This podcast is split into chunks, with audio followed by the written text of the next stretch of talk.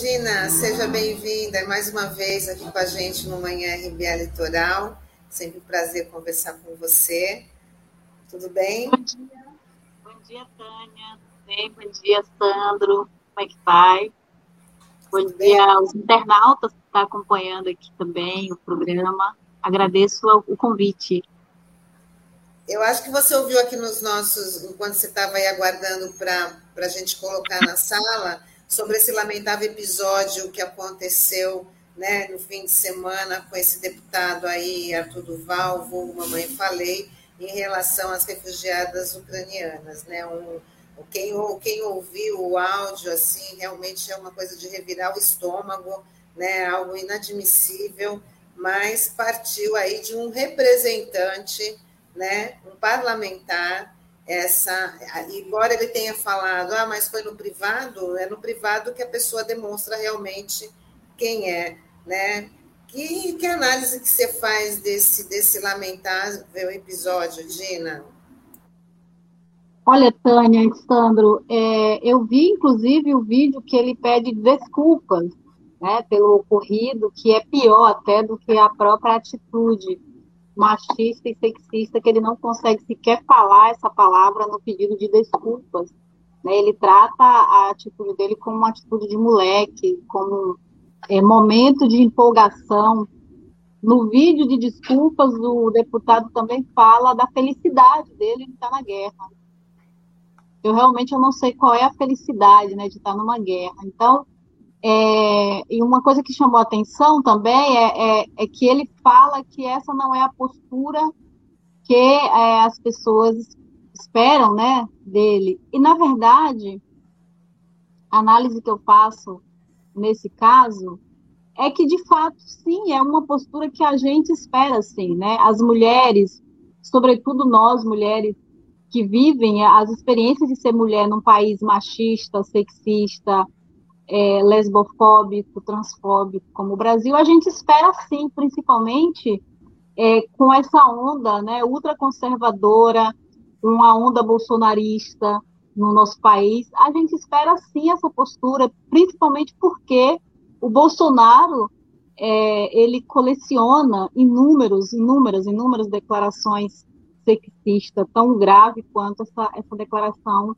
do deputado Arthur Duval. Então, é sim, é uma postura que a gente espera. Óbvio que a gente vai repudiar veementemente, é, fortalecer os pedidos de cassação, tem que perder o cargo, tem que perder o salário, sim, mas isso faz parte de uma cultura, a cultura do estupro, a cultura do turismo sexual, sim, que ele acha que é exagero falar que é turismo sexual, é sim, é incentivo ao turismo sexual, o racismo.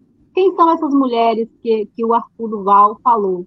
Quem são essas mulheres que estavam nas, nas filas? A gente sabe que na Ucrânia, é, a gente sabe que está acontecendo duas guerras, né? A guerra da Rússia, mas também a guerra interna.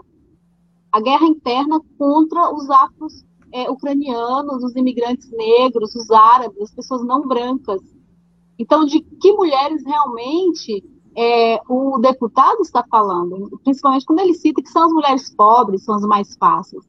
E o Brasil coleciona aí um histórico né, de, de político, de empresários, de pessoas de, de, de é, pessoas que vêm de fora do país, inclusive o Bolsonaro chegou a incentivar, eu não sei se vocês lembram, né, de declarações Lembro do Bolsonaro bem. falando, né, que o Brasil tinha mulheres sim que é, enche os olhos dos, das, das pessoas que vêm de fora. Então, é preciso a gente politizar essa fala do, do deputado é, para esse contexto né, do racismo, do sexismo, não é molecagem, não foi um momento de empolgação, faz parte de uma cultura machista, violenta, a cultura da violência contra os nossos corpos.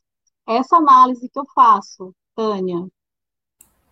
É muito triste, né? Até porque já toda a comunidade ucraniana, né, já declarou aí também, como toda a sociedade repudiou né, esse, esse episódio aí lamentável, mas isso demonstra muito bem que tipo de, de parlamentar que a sociedade elege, porque ele foi um dos, dos, dos deputados mais votados né, da, da última eleição, nessa onda bolsonarista, como você bem colocou, né? Então, as pessoas também ali que apoiam esse tipo de, de, de parlamentar têm a sua parcela de, de, de culpa, né? De nos dar um representante desse tipo, né, Dina?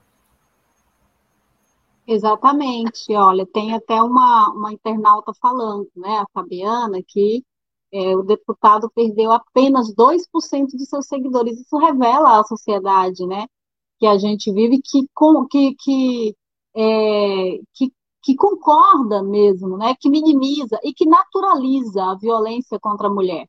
E, e naturaliza a violência contra a mulher num, num dos países que mais mata mulheres, com os números alarmantes de feminicídio, de violência doméstica, é, de encarceramento em massa, é, de, do lugar da mulher e, sobretudo, das mulheres pobres, as mulheres negras, as mulheres que vivem nas periferias do nosso país, que vivem na zona rural, que são as mulheres que estão num lugar historicamente demarcado como lugar do, do, do não humano, do não humano. Então, essa, essa frase, essa opinião, né, esse comportamento violento do deputado, ele revela e ele só reforça que, de fato, sim, as mulheres ainda são vistas como não humanas, como o, a outra, né, o outro, o outsider, né, o, a, a, pessoa a pessoa que, de fato, ela não, não pode ser e não deve ser respeitada como gente, né, como humano.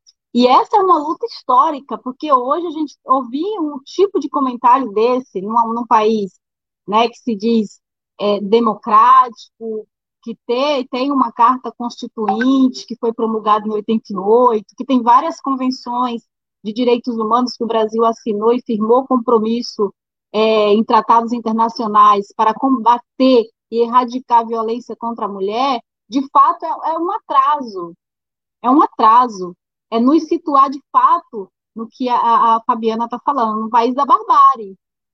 É viver a barbárie, né? Esse tipo de, de declaração.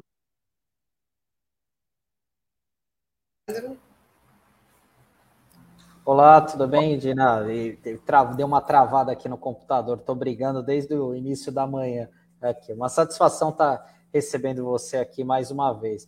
Dina, eu queria saber o seguinte, porque é, pelo que a gente sabe, né, aqui no Brasil a gente tem o Ministério da, das Mulheres, né, da Defesa dos Direitos Humanos, e até o momento a gente não viu nenhuma declaração da ministra, né, que é, da, que é uma mulher, né, sobre esse caso. Queria saber como é que você vê esse silêncio aí por parte da, da ministra dessa área, né, aqui no nosso país, em relação a esse caso.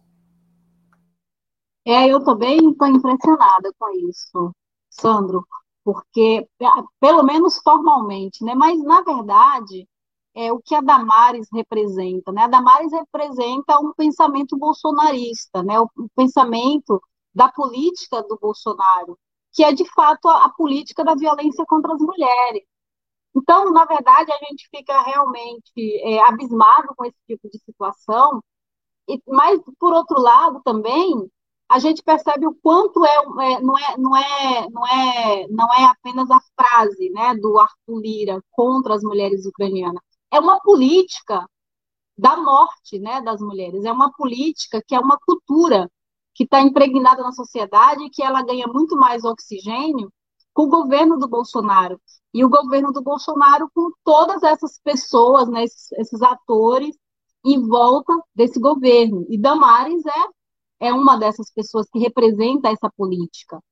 E, é, e foi muito estratégico colocar Damares Alves nesse ministério, né, que é o Ministério da Família, que representa a família, e a família nesses termos bolsonaristas, né, de que família nós estamos falando, né, de que moral, de que país, de que pessoas.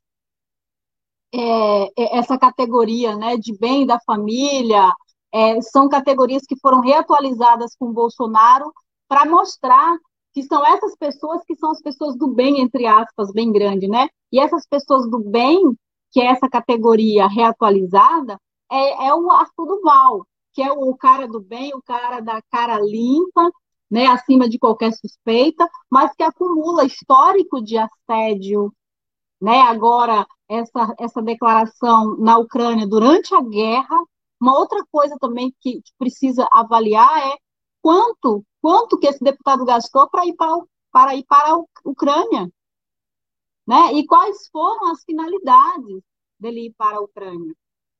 Né? Qual foi o dinheiro utilizado? Foi dinheiro público? Precisa investigar isso, esses pedidos de cassação também tem que, de fato, fazer esses requerimentos.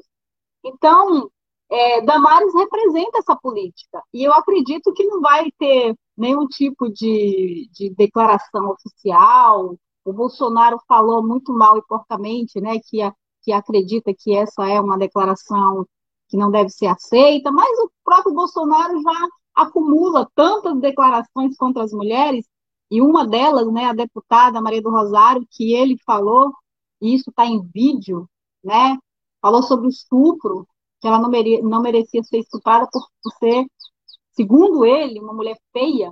Então, olha que declaração violenta que atinge todas nós. Todas as mulheres são atingidas com esse tipo de declaração as mulheres negras, as mulheres indígenas, as mulheres brancas, as mulheres pobres, as mulheres ricas, todas as mulheres são atingidas com essa declaração. Obviamente que as mulheres mais vulneráveis são atingidas muito mais, porque estão mais vulneráveis, mas o ser mulher, né, estar nesse lugar de vulnerabilidade é atingido por, essa, por esse tipo de declaração, porque nos coloca no lugar de não humanidade. E é essa política bolsonarista. E, e, e eu vi que tem muitos representantes, né, de outros países que já soltou declarações, é, parlamentares, políticos, as mulheres estão se organizando. Ele tem que perder o mandato, tem que ser caçado esse mandato, tem que perder o salário. Não, não, não é admissível isso, não é admissível. O Odair Dias está falando aqui, Arthur vem dessa geração de novos liberais que fazem o discurso do cidadão de bem, Aliás, é do mesmo MBL que de Kim Kataguiri, que diz que a Alemanha errou ao criminalizar o nazismo. É tudo da mesma, né? Tudo dessa mesma fonte aí. O Alberto Arantes fala: com as polêmicas em torno de figuras do MBL, base de apoio do ex-juiz parcial, políticos avaliam que ficou difícil para Moro prosseguir na campanha. Bom, Dina, é, agora vamos falar de, também de outra tragédia, que é o racismo na Ucrânia, como se já não bastasse a guerra né, que essa população está tá enfrentando, né, a gente já tem esse recorte aí do racismo na, na luta do, do, dos refugiados. Queria que você também analisasse isso, que a gente está acompanhando imagens tão, tão tristes de relatos de, de africanos, de pessoas não brancas, né, sendo assim expulsa dos, dos trens para, para poderem sair ali da, da, da Ucrânia, né, e com os soldados ucranianos dizendo: ah, você não tem esse direito de, de ir do trem, você, por ser africano, você tem que ir a pé, você vai seguir a pé. Muito triste, né? É, a guerra, é, essa guerra, ela explicita é, como a política, né, a política do, do poder, né, do, do poder da vida sobre o outro, a política do necropoder, do poder da morte sobre o outro, como isso está tão bem separado, né, e biologicamente, é, sobre quem merece viver e sobre quem merece morrer. Eu acho que tem muitas teorias que a gente fala hoje sobre necropolítica, biopolítica, sobre tudo isso, né, o racismo, mas muitos dos discursos estão é, é, há, muito acadêmico, também ganhou muitas vozes no, no ativismo, mas a gente olhar essas imagens e a gente ver as declarações das pessoas que estão sendo impedidas, né, de saírem da Ucrânia, que estão sendo impedidas de entrar em outros países é, que fazem fronteiras com a, com a, Ucrânia, como a Polônia, por exemplo, ver que, as, que, ver que os ucranianos estão sendo racistas, né, que estão impedindo a saída dos negros, seja afro-ucranianos, seja árabe, seja pessoas não brancas, a gente percebe como a biopolítica e a necropolítica faz sentido. Faz sentido nessa guerra, que é uma guerra da Rússia né, contra a Ucrânia, mas também é uma guerra interna dos ucranianos contra as populações que não são brancas.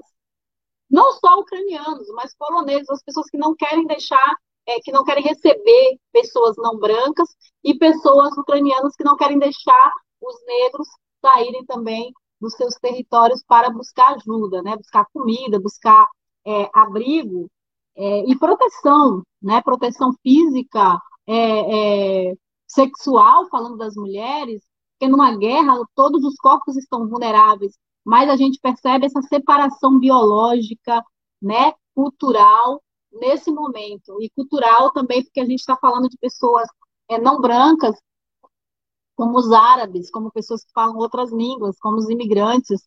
É, então a gente percebe a, como o racismo ele fica muito mais explícito num momento como esse. Né? Isso é, é, muito importante cada vez mais ser internacionalizado, né? Porque a morte do George Floyd e o caso do Moisi aqui no Brasil, o congolês que foi morto a pauladas recentemente, são dois casos bastante emblemáticos assim para a gente perceber, né? George Floyd nos Estados Unidos, Moisi que é, era congolês, mas que estava como imigrante no nosso país, e é, o quanto né, que o racismo ele é sem fronteiras, né? o quanto que um corpo negro é um corpo vulnerável em qualquer lugar do mundo. Então, se existem essas barreiras fronteiriças entre esses países que estão em guerras contra negros é, e, e, pessoas árabes, pessoas não brancas, a gente faz essa discussão aqui que, na verdade, o racismo não tem fronteiras. Existem duas guerras acontecendo aí. A guerra pelo capital, a guerra pelas políticas neoliberais cada vez para cada vez mais serem fortalecidas, a guerra entre os, as, as, os grandes impérios capitalistas, né, entre os homens do poder, mas também a guerra que nunca cessa, que nunca cessa fogo, que é a guerra contra as pessoas não brancas no mundo. É preciso internacionalizar, né, dar uma dimensão muito maior também do racismo, sair dos nossos espaços aqui no nosso país para jogar luz para uma esfera mais global. Arthur, Arthur Duval sair do Brasil e ir para a Ucrânia praticar, incentivar o turismo sexual, sim, porque isso é incentivo ao turismo sexual, sim. Isso é sexismo. Isso não pode ser tratado como molecagem, como um momento de empolgação. Isso é crime. Então, ele sair do nosso país e ir para a Ucrânia fazer isso, mostra que a violência contra as mulheres, que o racismo contra negros e pessoas não brancas no mundo não tem fronteiras, não cessa fogo, nem no momento de uma guerra. Olha só que coisa é interessante para se pensar, né? Para se pensar, porque é o Moisés aqui que é do Congo, George Floyd no maior império da democracia do mundo, né? A nação dos Estados Unidos, uma nação que representa a democracia, que representa é, uma sociedade cristã, que representa uma sociedade que é civilizada, mas que matou um homem negro, impedindo-o de respirar. George Floyd. Uma nação brasileira que enche a boca para falar de democracia, de uma carta cidadã, que enche a boca para falar de igualdade, de fraternidade, de direitos iguais, né? que enche a boca para falar que é uma nação cristã, mas que matou um homem negro com mais de 30 pauladas, assim, é, publicamente e com filmagem, porque não foram apenas as pessoas que deram as palavras, foi todo mundo que assistiu, que viu e que naturalizou e que naturaliza a morte do Moisés. Então, isso é muito representativo, é, Tânia e Sandro, porque a gente está falando de, vários, de várias geografias dispersas no mundo e um tema central para discutir a guerra da Rússia, da Ucrânia, dos Estados Unidos, da Síria, de vários lugares do mundo que nunca cessa fogo que nunca cessa fogo contra corpos que eles, que eles consideram que não são pessoas, que não são humanos. E essa categoria de humanidade a gente sabe também que é uma categoria politicamente construída, né? Alguns são mais humanos e outros são menos humanos. Alguns merecem viver e outros não merecem viver. Alguns merecem sim ter privação de liberdade e outros merecem ter a sua liberdade garantida. E, Dina, chama bastante atenção essa, essa situação desses casos de racismo que chocam é, qualquer pessoa, né? É, que conhece, que tem um pouco de é, dignidade, né? Ver esse tipo de cena, né? E assim, até mesmo para quem acompanha futebol, meu, né, que é o meu caso, né? Essa questão do racismo na Ucrânia, isso é muito evidente e vem crescendo ano após ano, né? Tem até um livro é, que fala é, como o futebol explica o mundo, que tem até um capítulo específico falando é, de dois é, nigerianos que chegaram para jogar na Ucrânia e o quanto eles foram perseguidos ali pela torcida local, não aceitavam e até mesmo em relação aos brasileiros, né? Porque às vezes, muitas vezes, as pessoas pensam, ah, não, porque o, o Brasil e tal, há, é há, dois anos, três anos, também teve um caso envolvendo jogadores brasileiros, né? Do Shakhtar Donetsk, Donetsk que é, um deles até é, ficou, saiu muito revoltado de campo, enfim, saiu mostrando dando no meio para a torcida por conta dos insultos racistas, né? Enfim e acabou causando uma grande indignação. E, e me surpreende que assim as pessoas ainda é, ficam chocadas com, com esse tipo de situação, né? Enfim, porque é, como você falou, né? Assim, o racismo não tem fronteiras, né? Então, é, isso daí já vem acontecendo na Ucrânia já há muito tempo e parece que é só agora que, a, que as pessoas descobriram isso, né? Então, isso que é que mais me entristece em relação a esse caso. Né? É, e é interessante, né, Sandra, a, é, como é, essa questão também ela faz parte de como está é, tá sendo feita a cobertura internacional pela mídia, né, uma mídia fascista, racista, que faz questão, por exemplo, é, de estampar nas suas capas de jornais, no, nos seus vídeos, a imagem de pessoas brancas, ensanguentadas. Acho que isso cria uma comoção mundial de empatia né, e de solidariedade branca, de solidariedade às pessoas que merecem, de fato, é, serem protegidas.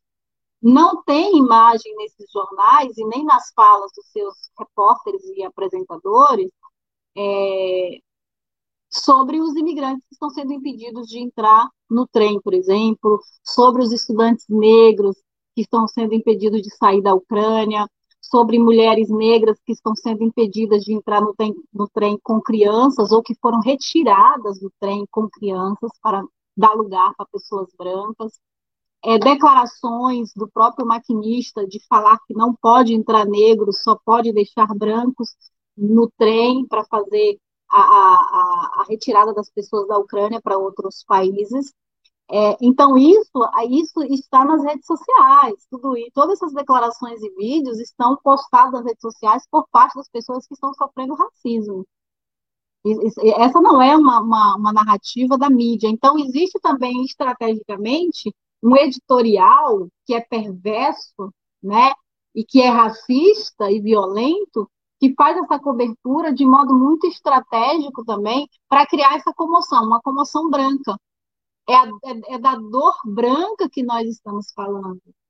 Porque a dor negra é historicamente a dor negra e naturalizada. Então, esse é mais um episódio né, de violência e de racismo, e agora ganha novos contornos por conta da guerra é, entre é, Rússia e Ucrânia. Mas esses episódios de racismo, essa violência histórica, ela sempre ocorreu. A gente está falando é, de um país eslavo, como a Ucrânia, que já tem, né, tem um histórico de violência de países é, europeus colonizadores, que historicamente foram eles né, que sequestraram corpos negros em África, que são eles que hoje é, declaram guerras contra outros países colonizados, e guerras de várias formas, é preciso ampliar o conceito de guerra, é, é, preciso ampliar também essa ideia de inimizade, de quem é o inimigo interno e o inimigo externo, porque se o inimigo da Rússia hoje é a Ucrânia, ou os Estados Unidos, ou os países que aderiram à OTAN,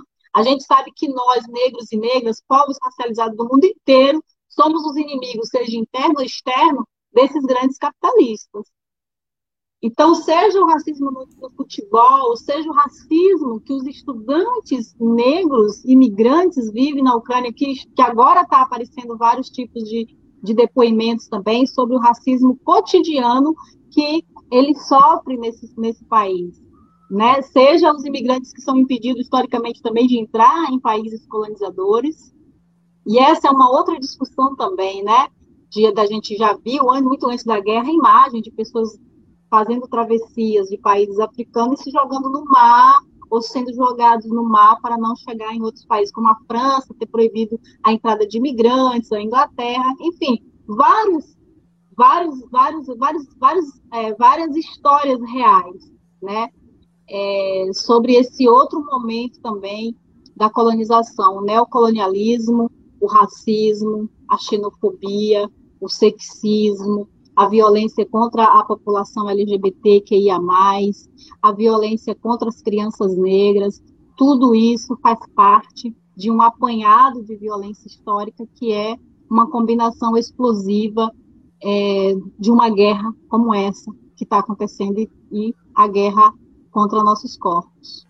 Dina, só para um complementar aqui, é, antes de passar a bola para a Tânia, e assim, você vê como essa coisa está tão enraizada é, que nem, por exemplo, a questão do. estourou esse conflito lá na Ucrânia, em questão de três semanas, o governo brasileiro falou: olha, de receber os refugiados da Ucrânia. Agora, quanto tempo a gente não está vendo essa crise humanitária que existe, por exemplo, no Haiti, e como a sociedade brasileira é, vê com maus olhos né, a vinda dos haitianos para cá, até mesmo dos venezuelanos, o quanto isso é retratado de uma forma negativa, pejorativa na imprensa, né? Mas aí, aí você pega as declarações do Bolsonaro, né? Que a gente já sabe muito bem do que ele pensa. Ah, não, porque a gente tem uma comunidade importante lá no Paraná, enfim, não sei o quê. E, e é isso que você falou, né? Enfim, como são brancos de olhos azuis, então eles são bem-vindos no nosso país. Agora, a pessoa que é negra, que é latina, aí, ah, não, isso representa um estorvo, né? E isso fica muito claro, né, com essa política do governo federal, né? É, e, e, não, e, não, e não seria é, uma análise assim entre, entre brancos e negros, no, numa análise é, de quem tem direito a, a, a, ser incluído, né, a ser recebido pelo país ou não, mas eu acho que é, falar da branquitude, né, falar da branquitude como uma, uma, uma categoria política que define muitos, que define a política oficial, né, porque Sim, acho que é, as pessoas que estão fora, elas têm que voltar para o seu país de origem, são os refugiados da guerra, mas pensar que a branquitude é uma política oficial e ela ganha novos contornos agora, em novos e novas formas de crueldade contra nós que não somos brancos, contra a maioria da população. Nós somos a maioria da população num país que historicamente e eu, eu acredito, inclusive, Sandro, que essa análise que você está fazendo,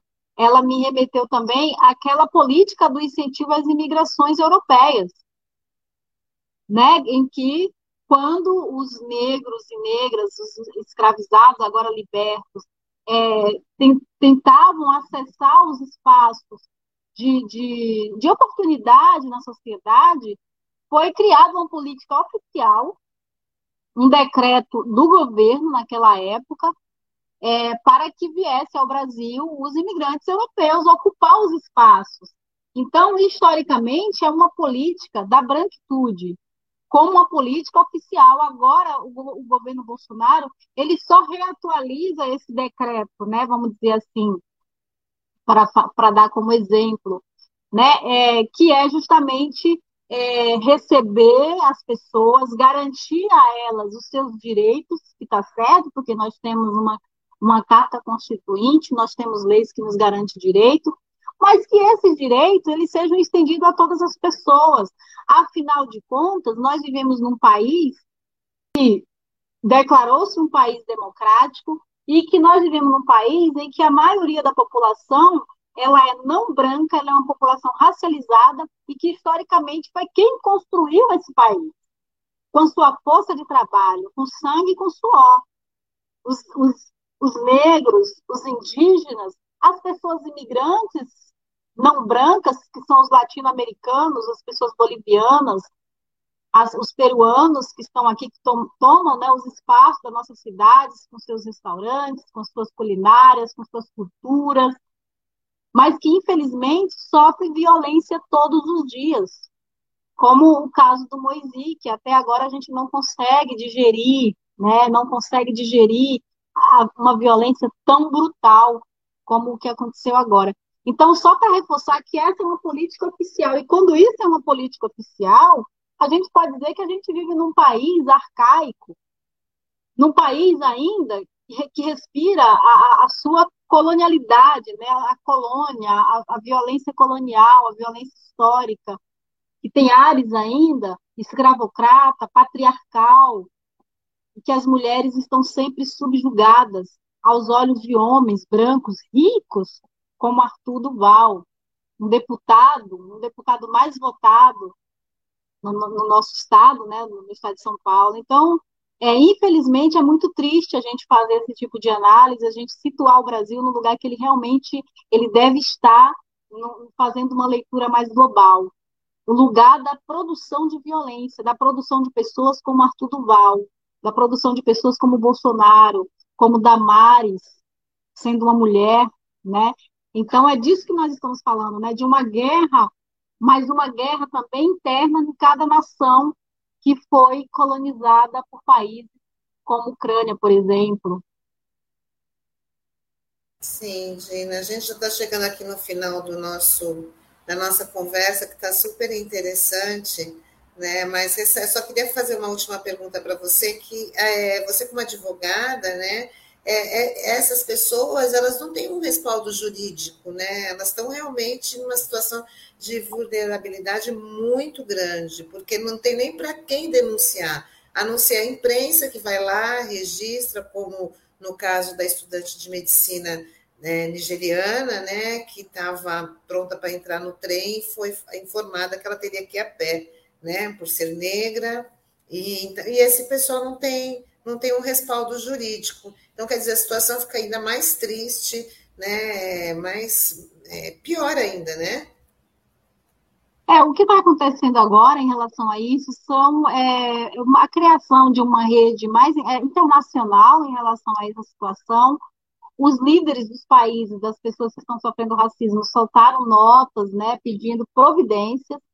O Douglas Martin fez uma análise interessante também na última conversa que a gente fez é, no canal, e ele falou também né, da, da perplexidade é, que a gente sente em relação aos organismos internacionais, né, de não tomar nenhuma providência, como o sistema ONU, por exemplo, de assistir de camarote uma situação dessa e não ter nenhum tipo de providência, que deveria sim tomar providências imediatas.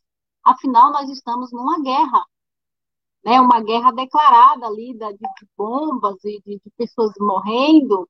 Então, é, realmente é perplexo a gente ver que esse, esses organismos de direitos humanos não tomaram nenhuma providência até agora em relação a isso. O que se tem é, é notas, algumas notas de, de, líderes de países, de pessoas que estão sofrendo racismo, é, pedindo, pedindo para que é, as autoridades ucranianas tomem providência em relação ao que está acontecendo.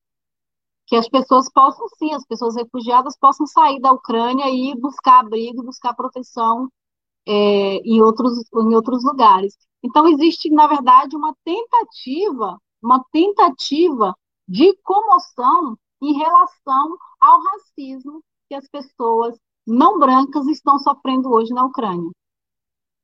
E, na verdade, é uma, uma, é uma correlação de forças muito perversa, porque se, de um lado, a gente tem uma mídia poderosa que ela faz uma seletividade, né, um tipo de solidariedade internacional, uma seletividade significativa entre brancos e cranianos e não brancos, é, é, é muito perverso, porque, de outro lado, essas notas, essas cartas de líderes internacionais, sobretudo de países africanos, pedindo, pelo amor de Deus, pelo amor de Deus, não sejam racistas, né, às autoridades da Ucrânia, a gente percebe que realmente é, é uma guerra, é, é insano, né?